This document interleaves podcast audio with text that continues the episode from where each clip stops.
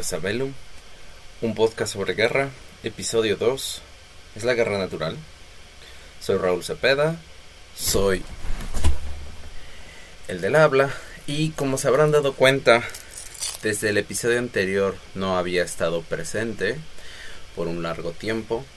Estoy enmendando ello y se trata esencialmente de que estaba terminando mi tesis doctoral que trata sobre la guerra contra las drogas en México. Entonces me disculparán, pero hay algunas cosas que tienen más importancia que este podcast. Pero no, no lo olvidé. Y sé que ah, hubo algunas personas que me buscaron y entonces es tiempo de retomar el trabajo que estamos haciendo. Bueno, entonces, es la guerra natural. Vamos a comenzar discutiendo este tema el día de hoy. En la, filosofía política clásica hay dos versiones del ser humano. El bondadoso, que ha sido tornado en terrible a lo largo de la vida, y el que nació terrible y que fue tornado en un ser humano bondadoso. Las dos teorías del contrato social que han creado han dado a pie una constante pelea entre filósofos, sociólogos, biólogos, psicólogos, y hay dos autores que están detrás de esta gran disputa.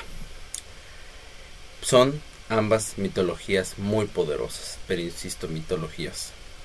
Por un lado, Jean-Jacques Rousseau escribió en El discurso sobre el origen y fundamentos de la desigualdad entre los hombres que el buen salvaje era el protagonista de los seres humanos errantes antes de la civilización moderna.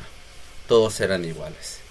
Hasta que en algún momento en el nacimiento de lo que hoy conocemos como las sociedades estacionarias, es decir, que no erraban, sino que se quedaban y iniciaban la agricultura en algún lugar.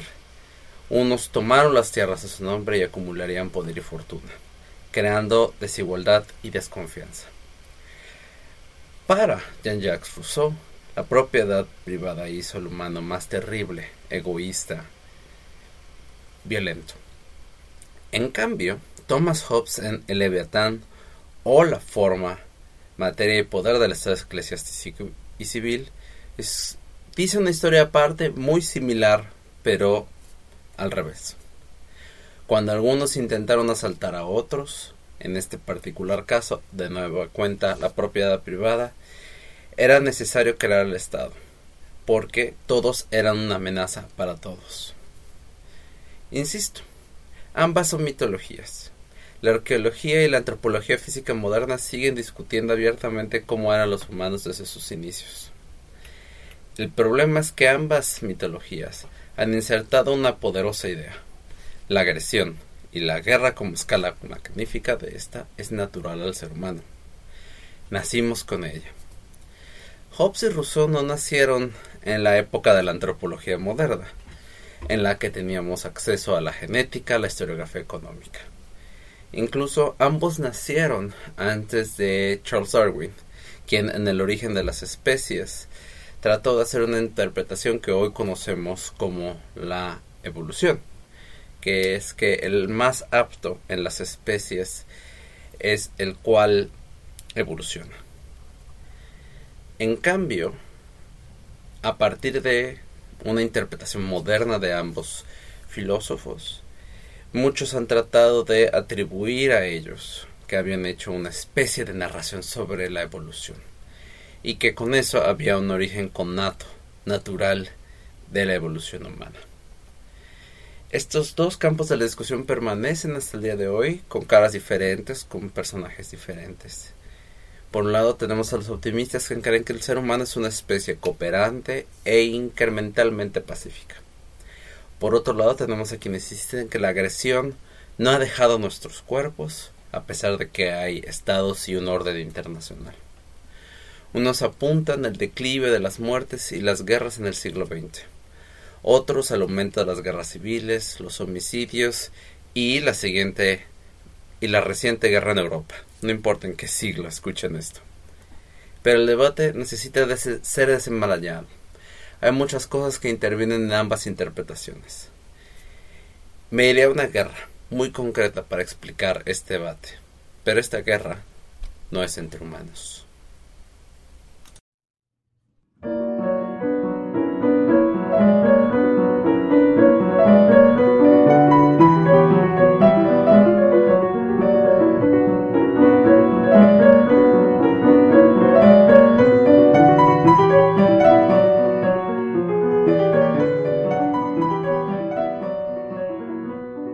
Inició su carrera como bióloga en 1960.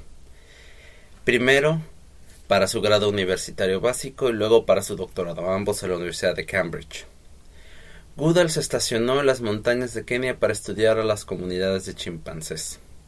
Su tesis doctoral tenía un desafío poderoso a las versiones previas de la evolución humana. Nuestra capacidad de ser instrumentos es la clave de cómo pasamos de cazadores errantes a agricultores estacionarios, dicen las teorías. Goodall dijo que esto era falso. Los chimpancés también saben hacer instrumentos. Por lo tanto, bajo la, definición de un ser humano inteligente que sabe hacer herramientas, los monos también deberían ser humanos, según Goodall. Sin embargo, hay otro descubrimiento durante su tesis doctoral que la dejaría perpleja. En 1974, cuando ella estudiaba la comunidad de chimpancés en el parque de Gombe en Tanzania, un conflicto violento se desató uno que no era entre humanos, sino entre grupos de monos. Los chimpancés batallaron con sus instrumentos y sus cuerpos por cuatro años para extender su dominio sobre el valle central de Casakela. El 7 de enero de 1974, seis chimpancés atacaron a Godi, uno de los chimpancés que estaba comiendo en un árbol. Después de dejarlo malherido, la banda de Humphrey, que era la banda opuesta, se retiró. Gombe moriría días más tarde. Los chimpancés Kamaja batallaron contra los Casaquela por días. Siete chimpancés Kamaja morirían en una serie de batallas durante este periodo de tiempo. Solo un Casaquela murió y, claramente, los Casaquela se convirtieron en la tribu dominante del parque. Goodell relató estos acontecimientos con horror en sus memorias publicadas en 1990, en particular el caso de un infanticidio canibalístico en dichas comunidades. Si una especie animal cercana a los humanos podía cometer guerras, entonces había algo genético en los humanos sobre las guerras. Un gen egoísta, como diría Richard Dawkins. El historiador Ian Morris publicó su libro War, Where's It Good For, que responde a una canción de Edwin Starr en 1970 que les recomiendo mucho.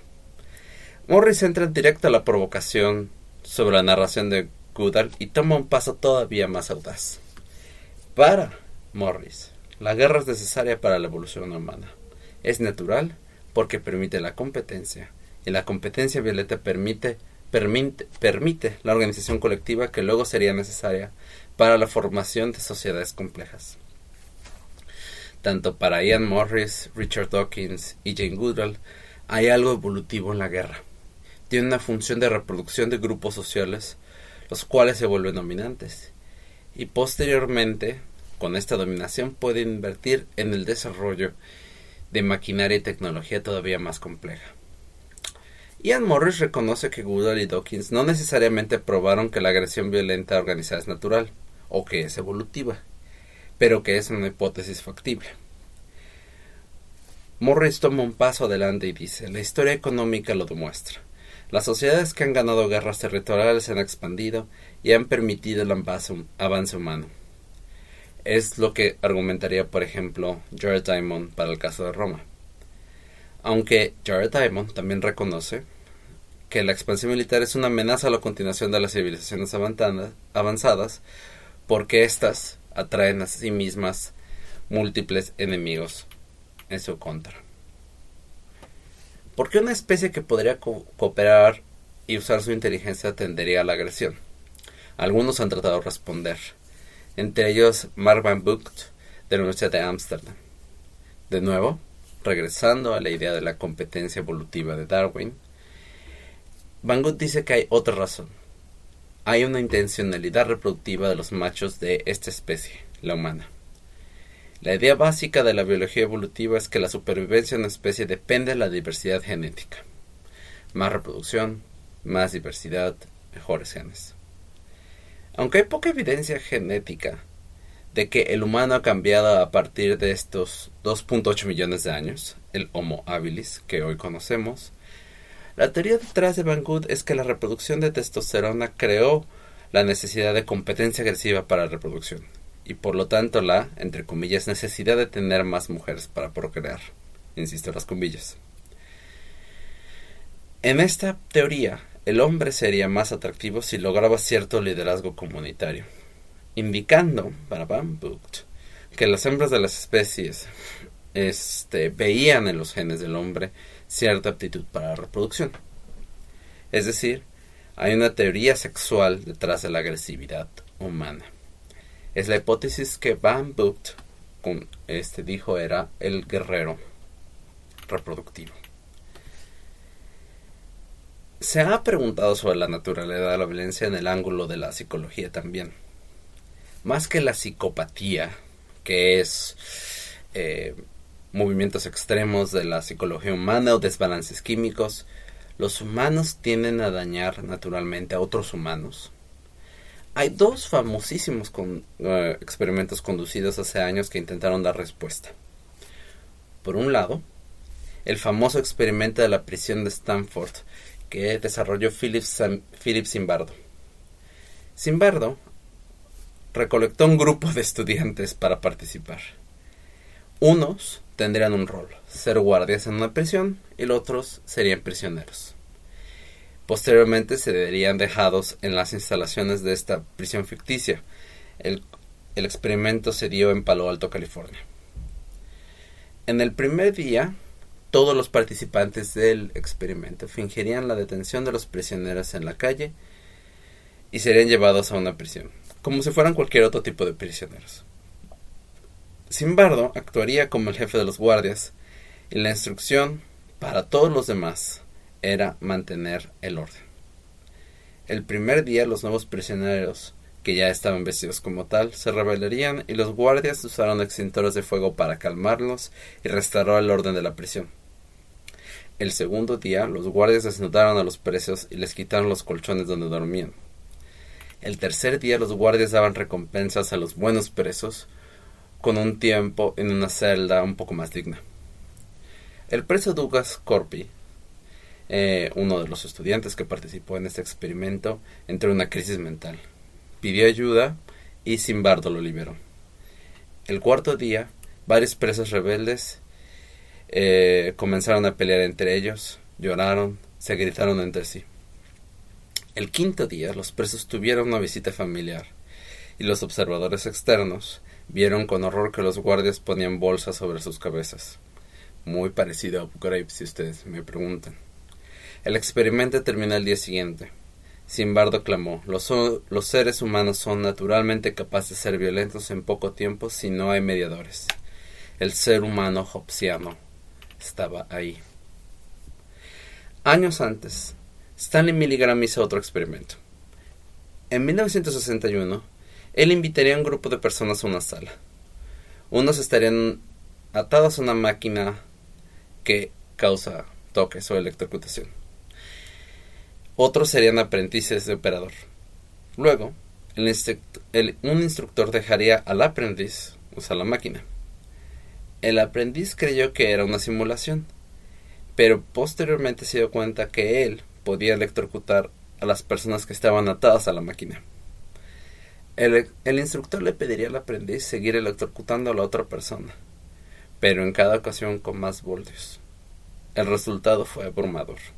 El 66% de los aprendices electrocutaría hasta con 450 voltios a las personas en la otra parte de la sala cuando les daban instrucciones.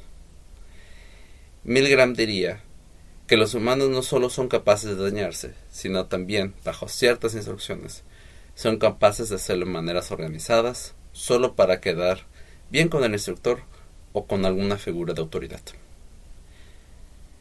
Voy a discutir estos estudios con opositores importantes, pero quiero dejarles una idea.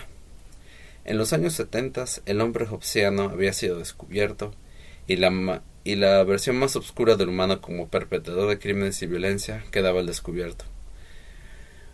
Ian Morris usó el ejemplo de las amenazas nucleares entre la Unión Soviética y Estados Unidos como demostración de que el ser humano era capaz de las peores atrocidades.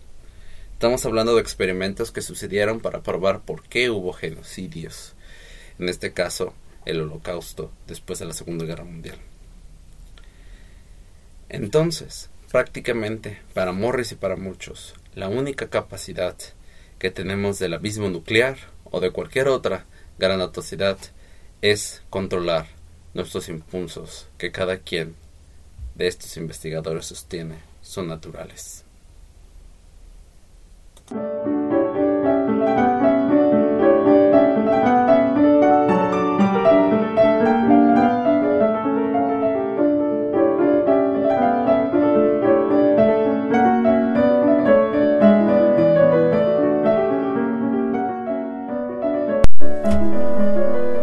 Desafío más importante a la versión anterior de los hechos también devino de un biólogo evolutivo. Pero antes de ir con él, vale, la pena revisar los datos que él cita. Según el programa de paz y conflicto de la Universidad de Uppsala, las muertes por conflictos armados han decrecido progresivamente desde 1945.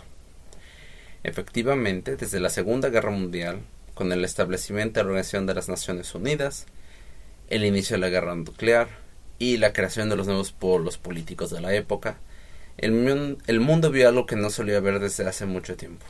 Paz, larga y duradera. Steven Pinker llamó al optimismo, incluso fue mucho más audaz. Pinker sostiene que desde la antigüedad hasta nuestros días, el siglo XX y parte del XXI, el libro fue escrito antes de la guerra en Ucrania, no importa qué guerra en Ucrania estén hablando, habíamos tenido décadas pacíficas y todas las formas de muerte en combate estaban en franco descenso. Pinker dijo que esto era un logro evolutivo de la humanidad. Tanta violencia resultó improductiva y los mejores ángeles de nuestra naturaleza estaban reinando sobre la humanidad. En realidad, los seres humanos somos buenos, solo que teníamos que darnos cuenta, y que la guerra era una desviación que tenía que ser evolutivamente superada. Pinker trajo un viejo debate a relucir entre los académicos de relaciones internacionales. Si el nuevo orden político de la posguerra trajo paz, entonces era lo que la humanidad estaba buscando. Miss Peter Gleditch convocó una serie de académicos para discutir sobre si en serio el fin de las guerras estaba cerca. Insisto, esto fue antes de la guerra en Ucrania. Pinker dijo, la guerra es una válvula de escape social y eventualmente tendría que ser superada como un mecanismo evolutivo de organización social. Jack Levy y Thompson dicen que en realidad ha habido factores externos a nuestra naturaleza que han traído la paz. Por ejemplo, orden global, el cambio de la naturaleza, la tecnologización de las guerras, las armas nucleares, e incluso que muchas de las guerras fueron cambiadas por, por ejemplo, el desarrollo de más y mejores armas letales. Taller, en cambio, dice que hay que ser cauteloso con la medición de las guerras y de las muertes en conflicto. Efectivamente, esto es declarado, pero hubo un aumento en las guerras civiles y los conflictos internos. Berby Moller dijo lo mismo. En realidad, el número es variable y depende de cómo se mide. Si cambiamos la tasa de muertes por muertes, sea, si cambiamos por en lugar de tasa por población a muertes totales y si medimos guerras estatales o civiles, los números son muy diferentes. Aún así, del lado optimista está Rutger Bergman. Este historiador holandés desafiaría a Morris y a Goodall incluso un poco a Steven Pinker y dice, en realidad el problema es de ángulo analítico. La humanidad observa más guerras, pero la vida cotidiana de la mayoría de los humanos es pacífica. No hay una guerra en cada calle del planeta Tierra. Sí, hay violencia y crimen, pero no necesariamente vivimos en un mundo hobbesiano. Si esto fuera cierto, no habría fuegos, o cualquier ejemplo de humanos abandonados en una isla como un señor como El Señor de las Moscas, terminaría en un drama mortal. En realidad, el humano es cooperativo, bueno, y en medio de su bondad es convencido que la violencia colectiva los protegerá. En otros términos, coincidiendo en parte con Hannah Arendt, cuando ella escribió sobre el juicio a Eichmann, uno de los perpetradores del genocidio y el holocausto en la Segunda Guerra Mundial, en cierto contexto particular, cometer actos de violencia depende más de las condiciones organizacionales que hacen parecer que dichas muertes son justas. Lo que Steve Milligram y Simbardo Philip demostraron es que había una lógica burocrática del mal que posteriormente Hannah Arendt explicó. Todo esto en realidad es otras cosas, según Berman. Según él, la mayor parte de los participantes en los experimentos de Milligram y Zimbardo querían ayudar a un fin mayor, el progreso científico. Ellos hicieron algo que en sociología se le conoce como el teorema de Thomas, citado en su momento por Robert Merdon. Si creemos que algo es real, esto será real en sus consecuencias. Los humanos actuamos según nuestras creencias y eso, ese fue el caso de los dos experimentos. Se les instruyó a ser violentos para entender al humano y ellos actuaron como ser humanos violentos para demostrar lo que los experimentos ya estaban indicando. Eso es algo que se le llama como un sesgo cognitivo. En lugar de aceptar el experimento sin saber su contexto, los participantes actuaron como si los psicólogos, como los psicólogos querían que ellos actuaran. Es justo en el tema de los orígenes del totalitarismo de Arendt y el juicio a Eichmann. Para ella, la violencia es estrictamente contextual. Paradójicamente, todos podemos cometer actos de violencia si las condiciones nos hacen creer que debemos cometerlos. La sociedad alemana fue convencida en antes de la Segunda Guerra Mundial de la amenaza judía. ¿Por qué? Porque el antisemitismo es una ideología que hace a todos creer que efectivamente hay una amenaza. Adolf Eichmann, este hombre de mediano rango de la burocracia nazi que creía que para evitar la amenaza judía y para avanzar su carrera, lo que tenía que suceder era el holocausto, lo que ellos entendieron en su momento como la solución final. Quizás dando algo de crédito a Milgram, pero no del todo. Bergman, Rutger Bergman dice, el humano coopera todo el tiempo y comete actos de maldad solo en ciertos contextos. Da un ejemplo en su libro Humankind, de un experimento natural. Un grupo de niños quedó abandonado en la isla de Tonga, en el, en el sureste de Ata. Estos niños estaban pescando sin adultos en una balsa y la corriente se los llevó. Justo el escenario de que el escritor William Golding escribió para el famoso libro El Señor de las Moscas. Si ustedes leyeron el libro, sabrán que los niños perdidos en la isla de esta novela tornaron egoístas y violentos. Sin embargo, los niños que terminaron varados en Nata hicieron un jardín comunitario y creaban pollos entre todos. Uno de estos niños se lastimó la pierna en esta isla mientras estaban abandonados y los otros lo asistieron. Cuando el gobierno de Tonga encontró a los niños en la isla, lo que encontraron era una comuna pacífica. Lejos de lo que Simbardo o Milgram encontraron en sus experimentos, el humano parecía más bien un cachorrito pacífico.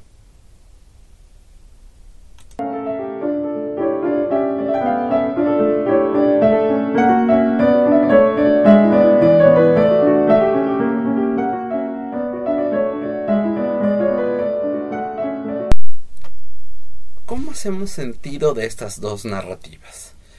El ser humano terrible y el ser humano pacífico. En cierto sentido ambas son ciertas. Ha habido guerras, genocidios y violencia organizada. Es el objeto de este podcast. Y en muchos sentidos, la historia humana se organiza a partir de estos eventos, como vimos en el episodio anterior. Creo que las mejores respuestas a estos problemas la han dado Bowles, Hintis y David Adams. David Adams ha coordinado una red de cultura de la paz desde hace varios años. Su trabajo de activismo por la paz inició a partir de unos estudios que él hizo sobre las diferencias psicológicas y neurobiológicas entre hombres y mujeres.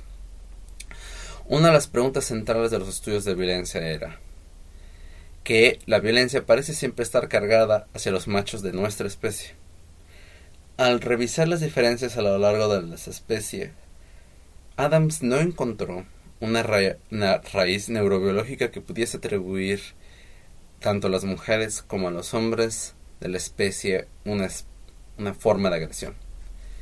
Recientemente, en un meta-estudio de 2021, las diferencias de la estructura cerebral entre hombres y mujeres apenas alcanza a explicar el 1% de las diferencias estructurales en la formación de las redes neuronales. Es decir, para resumir, no hay diferencia biológica que entre hombres y mujeres, como Adams sostuvo en 1983. No quiere decir que no hay diferencias entre hombres y mujeres, naturalmente, sino que éstas no son innatas al cerebro y que dependen esencialmente de ciertos equilibrios hormonales, pero no cerebrales. Este y otros descubrimientos llevaron a un grupo de científicos auspiciados por Federico Mayor, director general de la UNESCO, a lanzar la Declaración de Sevilla sobre la Violencia de 1983, en la cual afirmaron que la violencia no es una tendencia animal heredada o de la naturaleza humana. No hay tal cosa como un cerebro violento o que haya motivaciones instintivas a la violencia. Esencialmente, para los científicos que firmaron la declaración, la violencia y la guerra son productos culturales de los humanos. Y, si son productos culturales de los humanos, la paz también. Si no es un humano pero hay violencias, ¿por qué los humanos hacen guerras? Los economistas Paulsen y Hintis escribieron un libro llamado Una especie cooperativa, en la cual tiene un argumento muy sencillo. Los humanos cooperan y cuando hay humanos que van contra la cooperación, los conflictos se inician. Es decir, hay castigos contra los seres humanos no cooperantes y se crean límites entre humanos para mantener nuestros mecanismos de cooperación. Por ejemplo, hay similitudes en esos mecanismos de cooperación, las religiones, por ejemplo. Pero cuando estos mecanismos son violados, los humanos, los humanos parecemos que usamos la violencia para regresarnos al redil organizacional. Es un, es un argumento muy similar al que usó Christopher Blattam en su libro de ¿Por qué peleamos? Peleamos porque hay que defender a nuestros grupos identitarios que permiten la cooperación. Pero no hay conflictos identitarios hasta que haya amenazas reales. Previo a estas amenazas reales, usualmente lo que encontramos en la humanidad es vastos ejemplos de cooperación interracial e interreligiosa a lo largo de la historia. Pero esta suele romperse cuando un grupo en específico dentro de estas categorizaciones identitarias rompe la cooperación colectiva, como diría Sina Malekshevik. Contrarios a la idea de la racionalidad económica hobbesiana, hay una serie de experimentos y, eh, y estudios sobre juegos cooperativos. Los humanos cooperan más de las veces que no cooperan y castigan a los no cooperantes. Quien conoce de economía se dio cuenta que no usé los juegos o el dilema del prisionero antes. Justo porque hay una serie de estudios que van más allá de los juegos que castigan a las personas o que castigan a los no cooperantes. Y hay en realidad un montón de estudios sobre usualmente cómo los humanos llegan a cooperar. Los humanos usualmente parece ser que toman decisiones para buscar nuevos arreglos cooperativos. En cambio, cuando no encuentran forma de llegar a estos juegos cooperativos, la guerra inicia. Pensemos de nuevo en la guerra de los chimpancés con. En realidad, lo que parece es que Goodall vio un rompimiento de los acuerdos de coexistencia entre tribus de chimpancés y por lo tanto Ambos grupos de chimpancés se vieron amenazados. Uno de los dos grupos tuvo que restaurar la cooperación. Al final parece ser que estamos perdiendo algo de vista en las guerras, como dice Platham o Bergman. Las guerras acaban y la vida pacífica tiende a restaurarse otra vez. Podemos argumentar quizás que la guerra o la violencia son naturales, sin argumentar que también lo son la paz y la cooperación.